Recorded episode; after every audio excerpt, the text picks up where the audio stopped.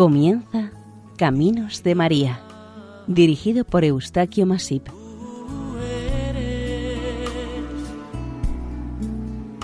entre todas las mujeres. Iniciamos Caminos de María, un programa realizado por el equipo de Radio María, Nuestra Señora del Lledó de Castellón. Les ofrecemos hoy el capítulo dedicado a Nuestra Señora de la Majestad, patrona de Astorga, y de la Virgen de las Chanas de Noceda, ambas en la provincia de León.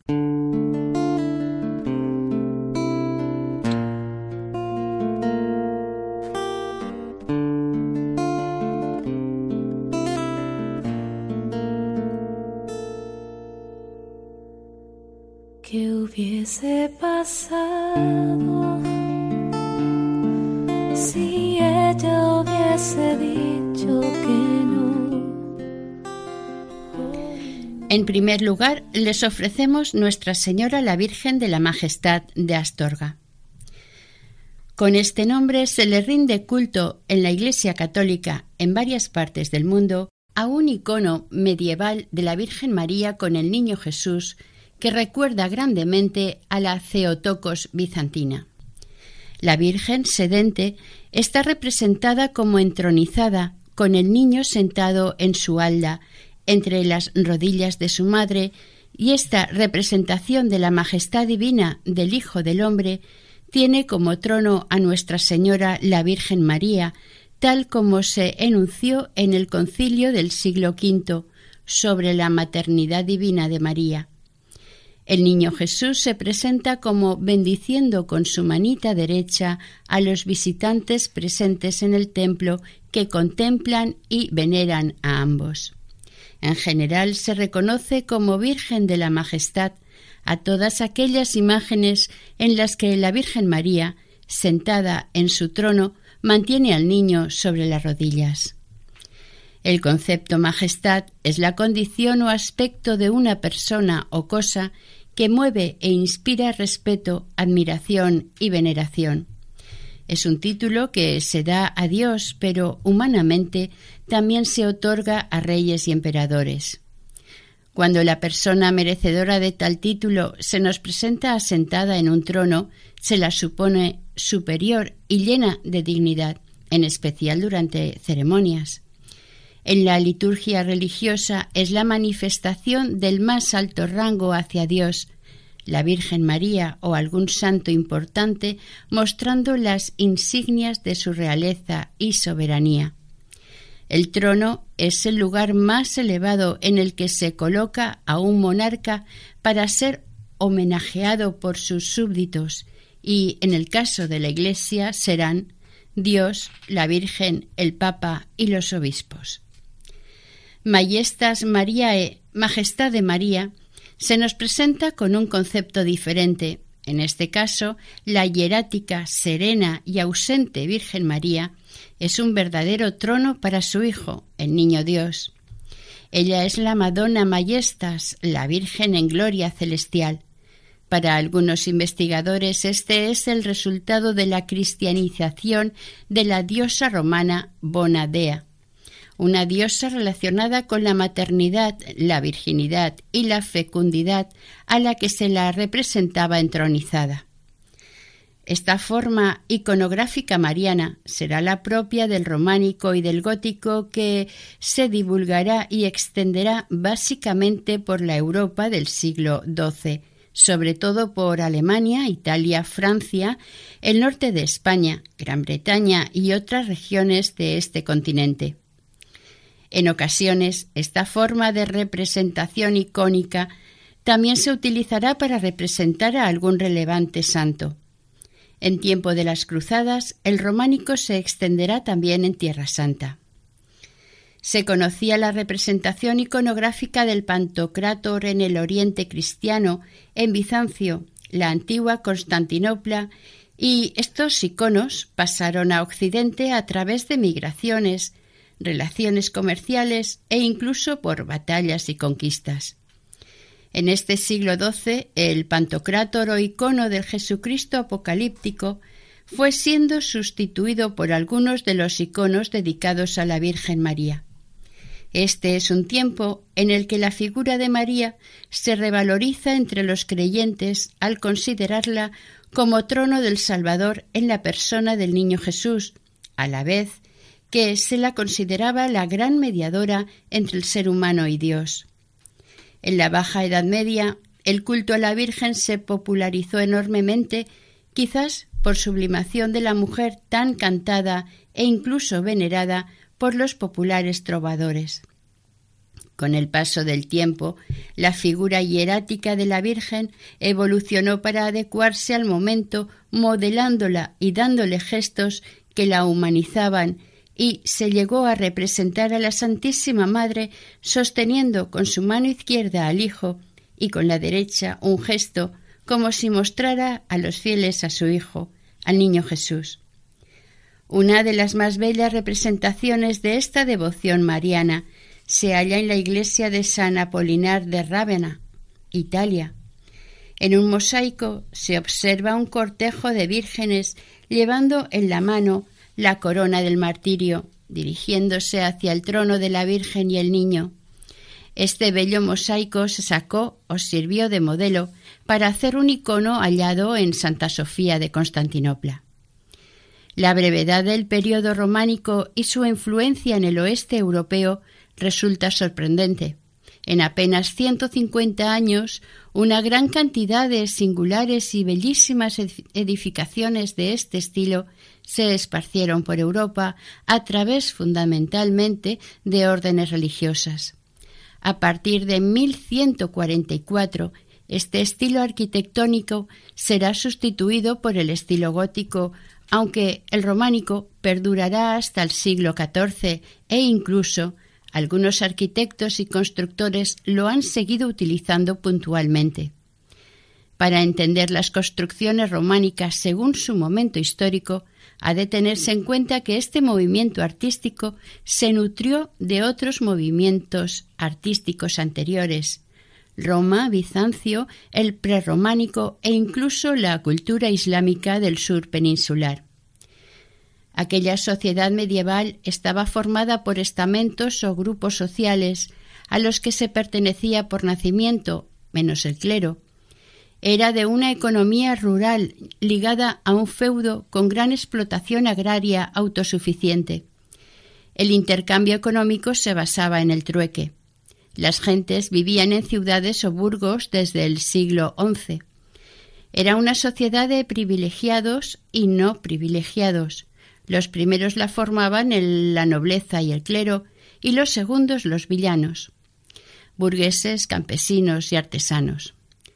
Aparte estaban los siervos de la gleba, agricultores en estado de semiesclavitud, Políticamente eran monarquías hereditarias en las que el poder del rey era absoluto, aunque tenía que gobernar de acuerdo siempre con los nobles que le prestaban vasallaje porque a veces se le rebelaban. En estas circunstancias la Iglesia colaboraba y ayudaba al rey en el gobierno y en la formación del pueblo. Los monasterios cobraron gran vida en estos momentos, recibiendo cuantiosas propiedades en donación de los fieles y nobles agradecidos.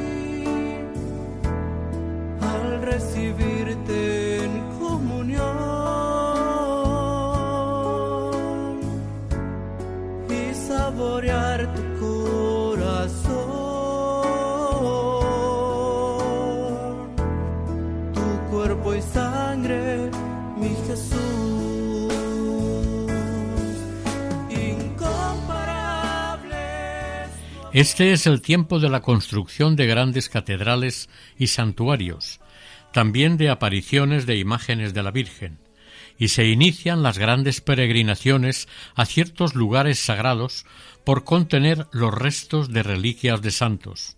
No cabe duda que la pintura y la escultura sirven a la Iglesia como medio de difusión de cultura e instrucción. A través de estos medios transmitían los mensajes evangélicos, tal como exigía este momento tan cerrado y trascendente y a la vez tan lleno de simbolismo. Los creyentes se fascinaban con las imágenes de Cristo, la Virgen, los ángeles y los santos. Leían y recordaban de por vida aquellas historias llenas de imaginación a través de las imágenes en las catedrales, iglesias, ermitas y capillas, era su forma de misionar en aquel mundo que primaba lo trascendente y lo simbólico. En los templos, en el privilegiado lugar del ábside, se reservaba el espacio para la figura de Cristo, de la Virgen o de los apóstoles. Y en estas representaciones murales de pintura llega a destacar la imagen de la Virgen María, María en majestad con su Hijo Jesucristo sentado en su regazo. María es Madre de Cristo en lo divino y en lo humano, por lo que es digna de una veneración mayor que la de los santos. Los teólogos católicos consideran que la Virgen María participa en la redención del género humano. María es mediadora de todas las gracias y corredentora. El arte icónico bizantino tiene dos modelos de representación mariana. Teotocos, o Madre de Dios, y Quiriotisa, la Señora o Soberana.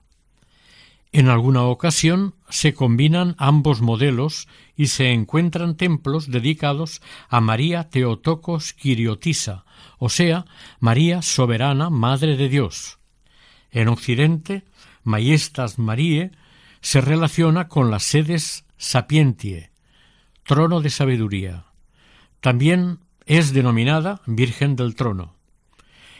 El tema de la Majestad de María, al extenderse por la Italia del momento, supera la frontalidad bizantina de las imágenes y los iconos recuperan la tridimensionalidad incorporando elementos y colores de manera realista.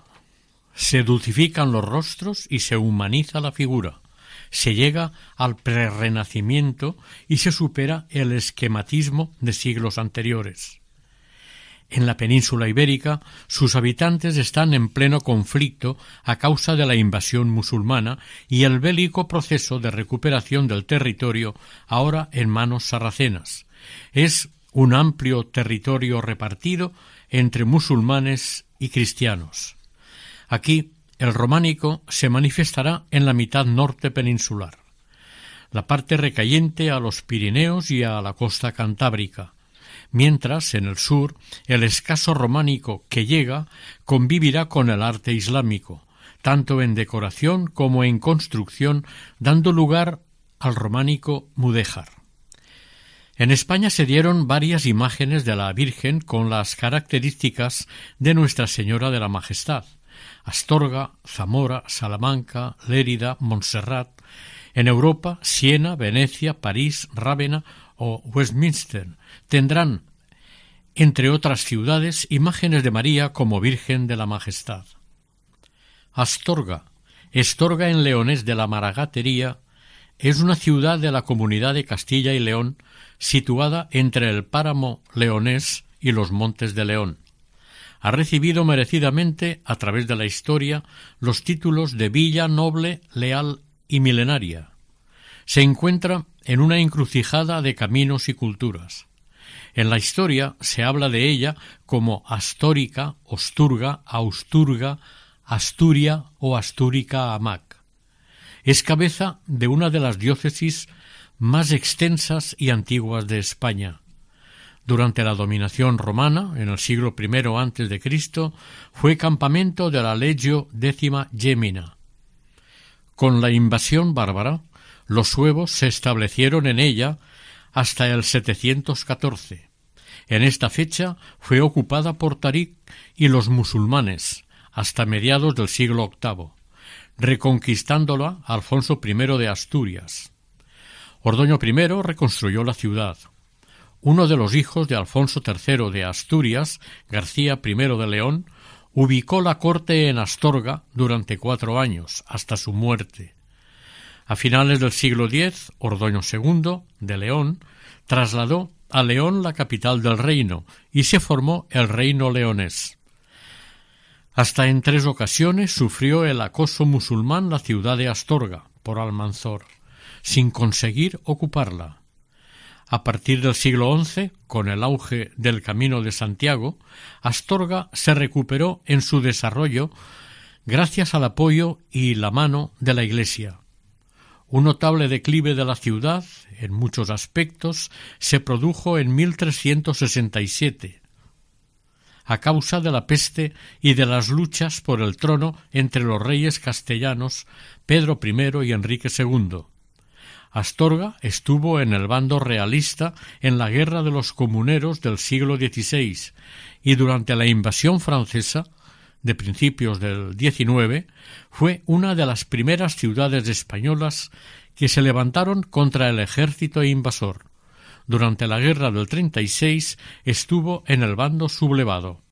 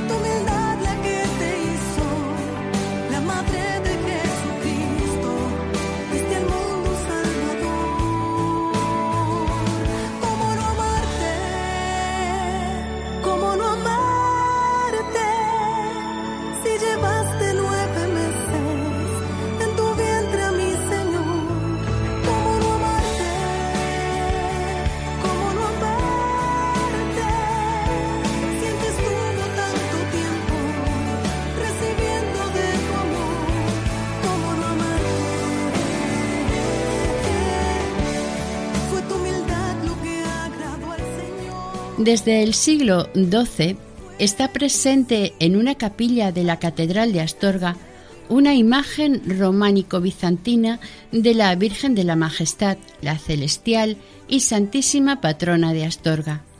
Esta es una talla en madera de peral, según unos, y de nogal, según otros. Enyesada y pintada de autor anónimo de principios del siglo XII. En aquellos tiempos los artistas eran muy poco valorados y menos por el pueblo llano. Se les consideraba como simples artesanos. Estos artesanos, en líneas generales, trabajaban en talleres itinerantes y visitaban muchas localidades a lo largo de su vida. Podían proceder de los reinos peninsulares cristianos. Nuestra Señora de la Majestad de Astorga tiene 118 centímetros de altura pertenece naturalmente a las llamadas sedes sapiente. Está sentada sobre un sitial curioso y, evidentemente, sostiene a su hijito sobre sus rodillas. Es alta, esbelta, de cara muy larga, hierática y majestuosa en opinión de muchos. En su espalda se conserva una pequeña hornacina con tapa que en su momento sirvió de relicario. Está asentada sobre un trono decorado al estilo bizantino y llama la atención que en el remate de los brazos tiene unos extraños cuernos. El busto de Nuestra Señora es plano y la cabeza es redondeada con la cara ovalada y el cabello dorado. Está cubierta con un velo azul sobre el que llevaba una corona de madera. Esta corona en su momento se cortó para sustituirla por otra más lujosa de plata. Su mirada está dirigida al frente y en su mano derecha lleva una manzana dorada. La ancha túnica de grandes mangas es policromada de color carmín. Tiene unos pequeños adornos en blanco y oro. El manto que la cubre es dorado y lleva una bonita cenefa que posiblemente tuvo piedras preciosas incrustadas. El niño Jesús está totalmente de frente, entre las rodillas de la madre y un poco separado de ella. En su mano izquierda sostiene un libro, mientras que en la derecha parece estar bendiciendo. Por los pliegues de la túnica recuerda el estilo bizantino. Cuando en el siglo XIII se revistió de plata, se cubrió la pintura policromada inicial. Esta solo se conserva en la figura del niño, pero en las vestiduras de María se ha perdido. Cubre sus pies con zapatos extremadamente puntiagudos. Esta imagen, venerada durante nueve siglos, probablemente presidiera durante cierto tiempo el ábside románico de la bellísima catedral anterior la de los siglos XI y XII. La entonces nueva catedral es la anterior a la que conocemos ahora. A la imagen de la Virgen en el siglo XIV se le rehicieron las manos y la cara del niño. Ha sido visitada por millones de peregrinos en su paso hacia Compostela o en la vuelta. Este conjunto escultórico expresa plenamente la maternidad divina de María, tal como se definió en el concilio de Éfeso en el 431. El cuerpo de Nuestra Señora es el trono desde el que el niño, Hijo de Dios, bendice a la humanidad entera. En el siglo XVI, tiempos del barroco, se vistió la Virgen con ropajes de esta época y se puso una corona de plata a la Virgen y otra al niño, no sin antes haber cortado la corona de talla que llevaba desde el siglo XII. Con el niño se actuó del mismo modo.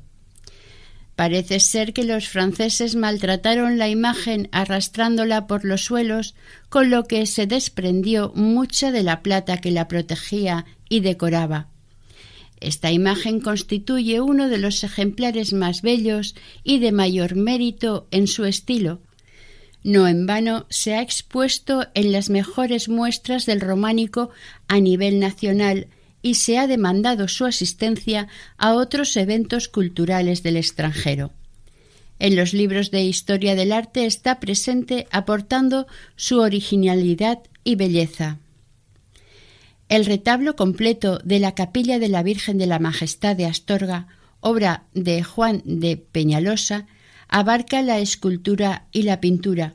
Es una obra que merece todo mérito y atención.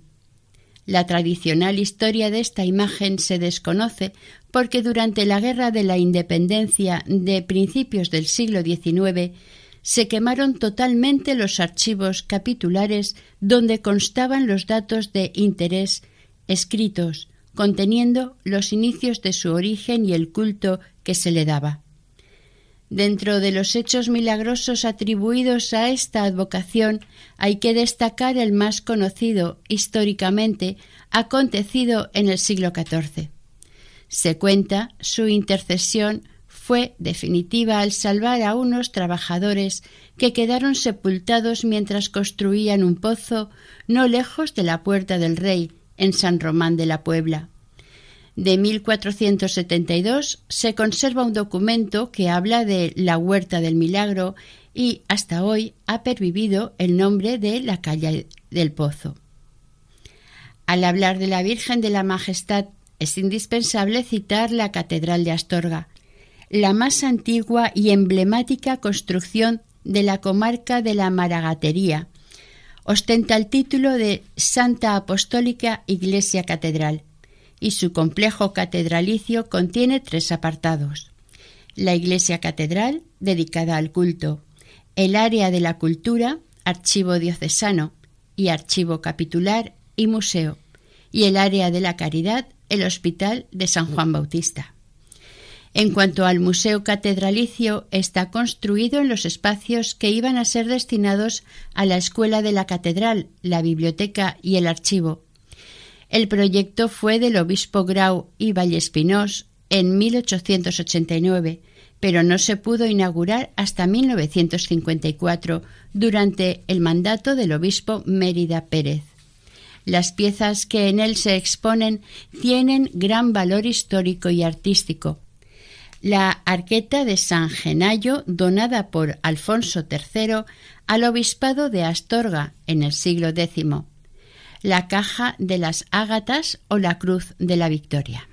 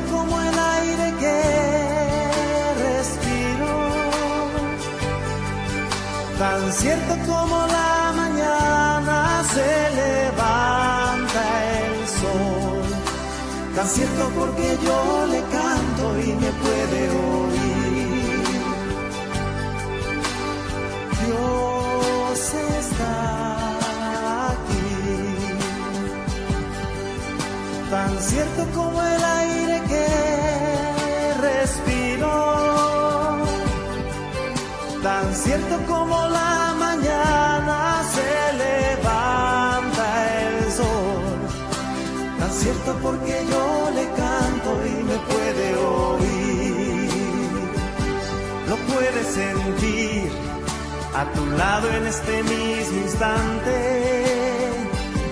Lo puedes llevar muy dentro de tu corazón. Es un templo dedicado a la Santísima Virgen María. En su historia y arquitectura influyeron todos los artes anteriores, gótico, renacimiento, barroco, neoclasicismo y el modernismo es un compendio histórico de la tradición y religiosidad de los astorganos. En esta destacan la emblemática imagen de la Virgen de la Majestad, obra cimera de la imaginaría leonesa, el retablo mayor tallado por Gaspar Becerra en el siglo XVI, un retablo de la Purísima Concepción de María con una talla de Gregorio Fernández, varios retablos y sepulcros de los siglos XVI y XVII, y la sillería del coro. En su interior pueden observarse numerosas piezas de arte y joyas de todos los tiempos, desde el bizantino románico hasta nuestros días. Desde lo alto del edificio, una imagen de un hombre parece vigilar y otear el horizonte. Es el maragato Pedro Mato. Se inició su construcción, tal y como ahora la conocemos, en 1471, sobre parte del solar de las dos catedrales románicas anteriores a esta. Llaman la atención del viajero las dos torres catedralicias que sobresalen en el horizonte. Son dos torres gemelas. Una es la de las campanas y la otra, más antigua, pero restaurada destacan en el paisaje por el color rojizo de la piedra. Esta catedral se le atribuye a Rodrigo Gil de Ortañón. Pertenece al estilo gótico tardío y en 1931 fue declarada como bien de interés cultural. El templo tiene planta rectangular, consta de tres naves. La central se prolonga sobre la planta románica primitiva, conservando la estructura de planta original.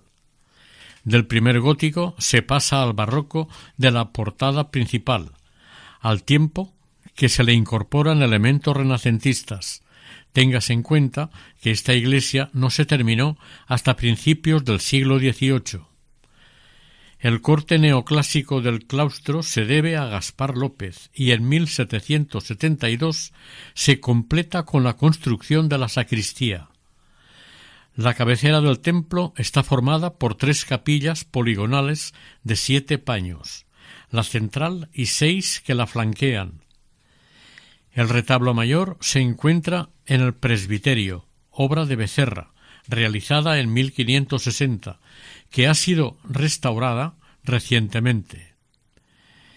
Consta de cinco calles, en la que destacan las escenas de la vida de la Virgen, la Asunción en el centro y la vida y la pasión de Cristo. En el siglo XVIII, el mecenas y obispo don Alonso Mejía de Tobar se propuso avivar la devoción por Nuestra Señora de la Majestad, construyéndole un magnífico retablo.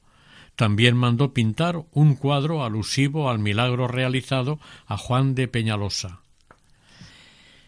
En aquellos tiempos se celebraba una fiesta en honor a la Virgen de la Majestad el 21 de noviembre, día de la presentación de la Virgen, y se instalaba la imagen en el altar mayor de la catedral. Luego se procedía a una solemne procesión por la ciudad.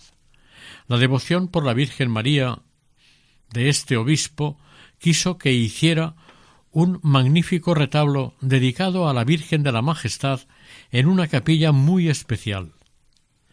El retablo pertenece a un estilo clasicista. Está realizado en madera dorada y policromada por el ensamblador Getino, aunque lo terminó otro ensamblador, el ponferradino Mateo Flores. Getino se había formado en el taller del escultor Gregorio Español, con obras extendidas en toda la diócesis de Astorga. Las pinturas se deben a Juan de Peñalosa y las esculturas a Gregorio Español. La imagen titular, la Antiquísima Virgen de la Majestad, está en el centro del retablo. El conjunto consta de banco, cuerpo único, ático y tres calles. El prestigioso restaurador Javier Oyamburu realizó en 1994 una buenísima restauración. El sotobanco y el banco están perfectamente dorados. En el centro del banco hallamos el sagrario, una pieza algo anterior a la realización del retablo. Sobre la puerta y en relieve se observa a Cristo resucitado. En los flancos hay unas pinturas representando a San Pedro y San Pablo. A los dos lados del banco, en la parte inferior de las dos calles se encuentran unos relieves con unos ángeles llevando cartelas, con las indulgencias dadas por el Papa Gregorio XIII. Este altar es privilegiado. En la calle central, sobre el sagrario, una hornacina cobija la imagen de Nuestra Señora de la Majestad, sentada sobre trono, y a su vez ella sirve de trono a su amantísimo Hijo Jesús. La señora mantiene en su mano derecha el símbolo de la manzana, aludiendo a la nueva Eva, mientras que con la otra mano señala a Jesús. El niño lleva túnica y va calzado. Cuando en 1988 restauraron la imagen relicario, en el hueco de la espalda de la imagen encontraron unos pequeños paquetes que parecían ser astillas de la vera cruz. En ambos lados de la Virgen, en las calles laterales, hay dos pinturas de Peñalosa. La de la derecha del observador es Santa Teresa de Jesús, copia de un retrato original realizado por Fray Juan de la Miseria, directamente a la Santa, en 1576, a la edad de sesenta y un años. El cuadro de la izquierda del espectador representa a San Genadio, obispo de Astorga entre los años 899 y 920. En la parte alta del retablo, una pintura de Peñalosa representa la imposición de la casulla a San Ildefonso. El fondo del cuadro parece representar el interior de la catedral toledana. Curiosamente, el rostro del santo es el del mecenas y amigo del pintor don Alonso Mejía de Tobar. A ambos lados del lienzo se observan dos escudos del obispo y a su lado dos imágenes de dos ángeles portando los símbolos de la jerarquía eclesiástica, el báculo y la mitra. En lo más alto del retablo, un frontón triangular que sobre sus lados inclinados reposan las figuras de dos ángeles.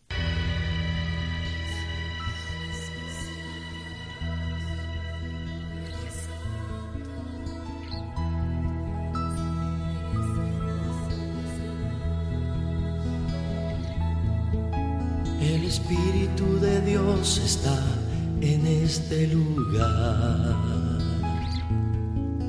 El Espíritu de Dios se mueve en este lugar. Está aquí para consolar, está aquí para liberar, está aquí para guiar. El Espíritu de Dios está aquí. El Espíritu de Dios está en este lugar.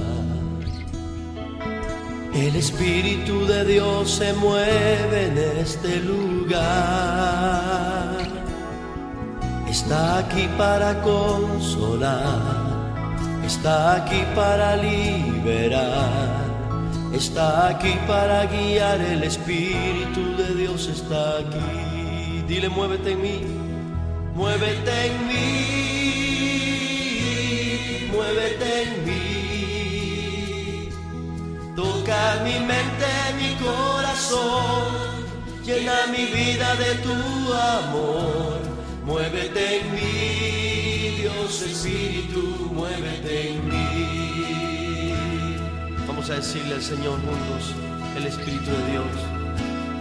El Espíritu de Dios está en este lugar. El Espíritu de Dios. Esta segunda parte del programa está dedicado a Nuestra Señora de las Chanas, de Noceda del Bierzo, León. Para confeccionarlo mm, se ha tomado como referencia un texto de doña Felisa Rodríguez. Dentro de las imágenes de la Majestad de María se encuentra esta en la localidad berciana de Noceda, románica en su origen, pero a través del tiempo los fieles, ignorando su valor artístico, la maltrataron por su bien, querían hacerla más bonita y adaptarla a su tiempo, y no dudaron en amputarla y vestirla a la modernidad del momento. La gama de imágenes románicas es amplia y se conocen muchos tipos de ellas. La Virgen de la Majestad de Astorga es importante para el mundo de la cultura y la de las chanas también lo es, y no a un nivel inferior.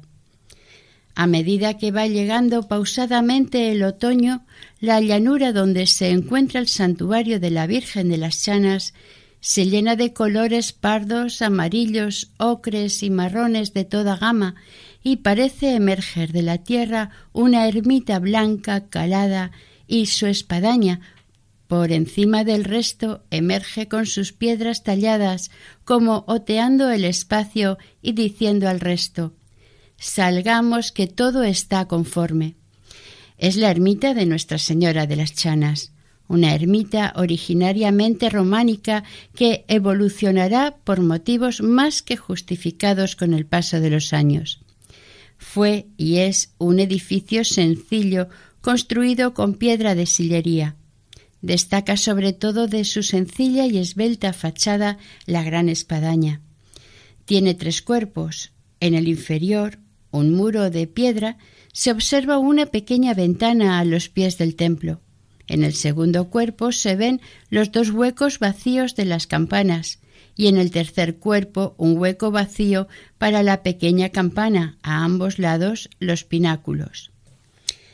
El remate en lo alto de la espadaña es un triángulo culminado con una pequeña cruz, acompañada eventualmente por un nido de cigüeñas. Por lo que se sabe, según cuenta la tradición, en la Edad Media había en un lugar de la llanura un viejo y robusto roble y en un hueco de su vetusto tronco estaban cobijados unos pastores del cálido sol de septiembre. En un momento algo llamó la atención del grupo de pastores. Apareció o encontraron una imagen de la Santísima Virgen María con su Hijo Jesús en su regazo semienterrada. Los pastores estaban desconcertados y emocionados. No es la primera vez que acontece una aparición o un hallazgo a un pastor o a un grupo de ellos. No es válida la opinión de que se les use en estos temas por su ignorancia o excesiva sencillez. Son muchos los lugares que, habiendo sido ocupados en otros tiempos por templos paganos, con el cristianismo se bendijeron y usaron para venerar imágenes cristianas. En este lugar que se encontró la imagen se edificó al poco tiempo un templo a la Virgen de las Chanas. Curiosamente, a los pies del nuevo santuario mana una fuente de aguas cristalinas que se le atribuyen propiedades curativas a las que los locales califican como de milagrosas. Entre algunos otros de estos sucesos extraordinarios se dice que si un mozo está interesado en casarse bebiendo siete sorbos seguidos y sin respirar del agua milagrosa, muy pronto encontrará novia. Al norte de la ermita existe un enorme y viejísimo castaño que, según se cuenta, aparte de aportar su sombra a los visitantes de la ermita en días soleados y calurosos, Bajo su copa se reunían a su sombra los druidas, sacerdotes celtas, a celebrar extraños ritos de ofrendas y sacrificios a sus dioses mitológicos para lograr los bienes deseados o ser librados de terribles males.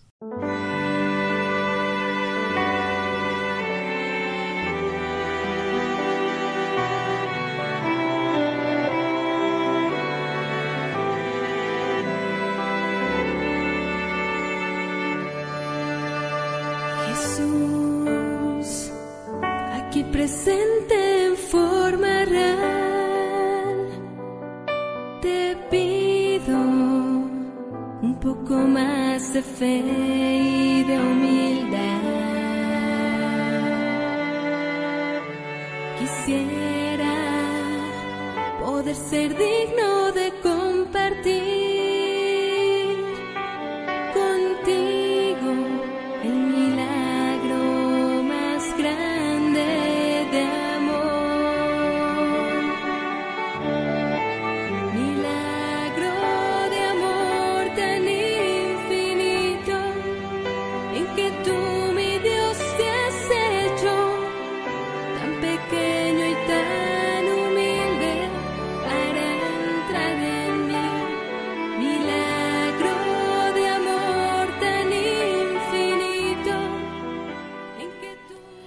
Los alrededores de las chanas, por los nombres, se supone que son las denominaciones de antiguos poblados, hoy en día desaparecidos, que habitaron los ascendientes de los actuales pobladores. Villatrevedes sugiere que las tres villas que ocupaban antiguamente los sotos de nogales, que tan espontáneamente crecen, dieron nombre a la localidad de Noceda. Se desconoce cuándo se edificó la ermita de la Virgen de las Chanas. En un antiguo manuscrito del siglo XVI se habla de tesoros y haciendas que poseía el santuario, y, por lo visto, debió ser considerable. Era lo suficientemente importante como para obligar a desplazarse al obispo de Astorga hasta el lugar y hacer cuentas con el abad, ermitaño y concejo encargado de administrarlos. Prados, huertas, árboles madereros y animales. Estos últimos los compraban con dinero de la ermita y las ganancias en su reventa se repartían por igual entre el encargado de las reses y los encargados de mejorar el capital de la ermita. Si el año era adverso y los arrendatarios no podían pagar lo establecido en contrato, se les amenazaba con la excomunión y se les retiraban las fincas y sus provechos. Estos datos administrativos quedaban reflejados en las páginas del manuscrito del que es una muestra este párrafo que entresacamos.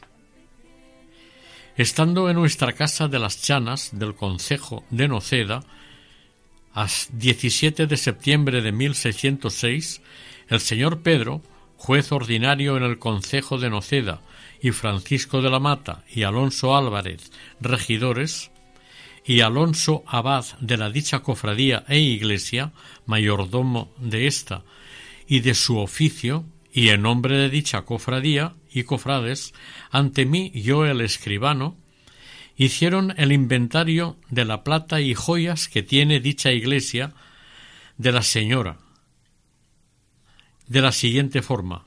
Primero, un cáliz de plata con su patena y dos vinajeras de plata, y una corona de Nuestra Señora, también de plata, y tiene una lámpara de plata con su cubierta y cadenitas de plata, en total seis, tres grandes y tres pequeñas.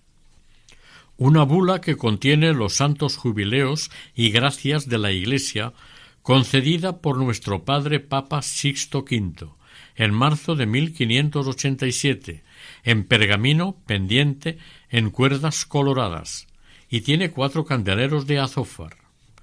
Continúa una lista interminable de objetos que por entonces poseía Nuestra Señora de las Chanas.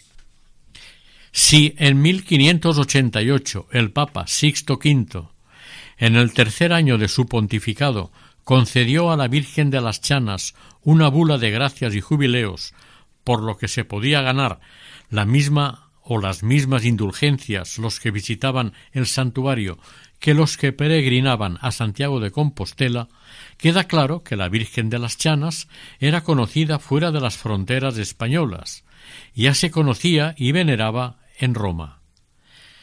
La talla de la Virgen era románica, del siglo XIII, según los expertos en arte sacro de la Universidad de Valladolid. Esta talla de la Majestad fue mutilada, desgraciadamente deformada de su estado original por seguir unas costumbres nuevas y poder vestirla y desvestirla al antojo de los humanos. Eran tiempos lamentables que destrozaron gran cantidad de patrimonio artístico en España. A esta sufrida imagen le arrancaron el niño del regazo, le pusieron los brazos y las manos distintos, al igual que le hicieron una carita muy graciosa sin nada que ver con el arte románico original. Evidentemente destrozaron una valiosísima talla románica. A pesar de tan desatinado y destructivo hecho, la Virgen de las Chanas siguió repartiendo favores y concediendo gracias a quienes se lo pedían con fe y afecto. Cuando una sequía era persistente, los fieles, confiados, hacían rogativas a la Virgen para que les enviase y se beneficiaran de la lluvia. Organizaban la procesión desde el santuario hasta la iglesia, la iglesia parroquial, e iban cantando Virgen de las Chanas, nuestra Madre excelsa, mándanos la lluvia, que el campo se seca. Por su parte, un campesino que había fabricado adobes para hacer el gallinero, expresaba públicamente su particular plegaria. Reina del cielo, que a los pobres oyes, manda el sol y aire pa' que sequen mis adobes. Y realmente ni faltaba el sol, ni el aire, ni las lluvias. Nuestra Señora complacía a todos los solicitantes. La Virgen, ataviada con sus mejores galas y la corona de plata con la mágica esquilita estremecía los corazones de los fieles con su tintineo. La Virgen de Chanas tiene una corona con una campanilla que a todos emociona. Todo lo que se le pide con devoción a esta imagen de María, de fijo que se consigue. Un lateral del santuario estaba totalmente decorado con exvotos que daban fe de los milagros acaecidos por las intercepciones de la Reina del Cielo, pendían de alcayatas, manos de cera, pechos, ojos, pies y otros miembros del cuerpo humano. Lo que más abundaba eran los hábitos y mortajas de los que alcanzaron la salud y en ocasiones la vida. Una blanca con dibujo rosa era distinta a las demás por haber sido mortaja de una niña a quien todos daban por muerta. Por mediación de la Virgen se le devolvió la vida. Al escuchar la angustiosa súplica de la madre de aquella pequeña a la que se dio por llamar la resucitada. Entre los habitantes de esta comarca la devoción de ellos por la Virgen de las Chanas es secular y se mantiene a un buen nivel.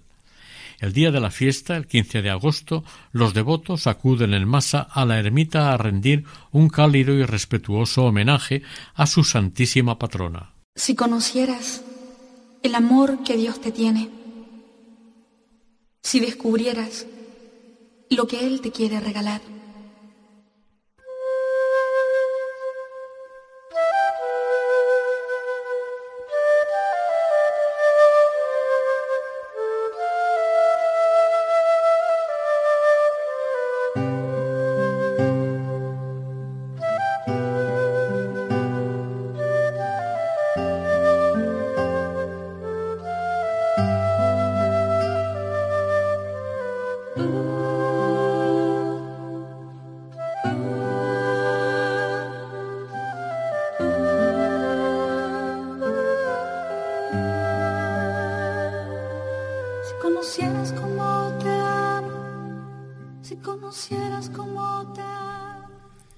Oración. Virgen siempre Madre, dispuesta a escuchar y favorecer a tus hijos necesitados de la salud del alma o del cuerpo. Intercede ante Dios Padre para aliviarnos de nuestras cargas, no por nuestros méritos, sino por los de vuestro Hijo Jesucristo, que con el Espíritu Santo reináis eternamente en el cielo y en la tierra. Así sea.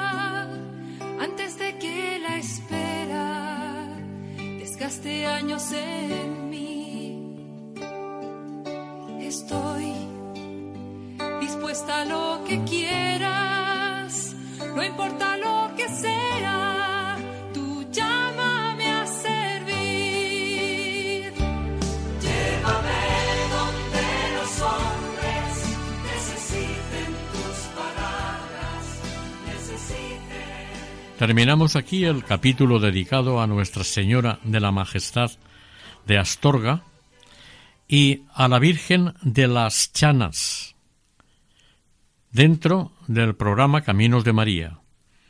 El equipo de Radio María en Castellón, Nuestra Señora del Lledó, se despide deseando que el Señor y la Virgen nos bendigan.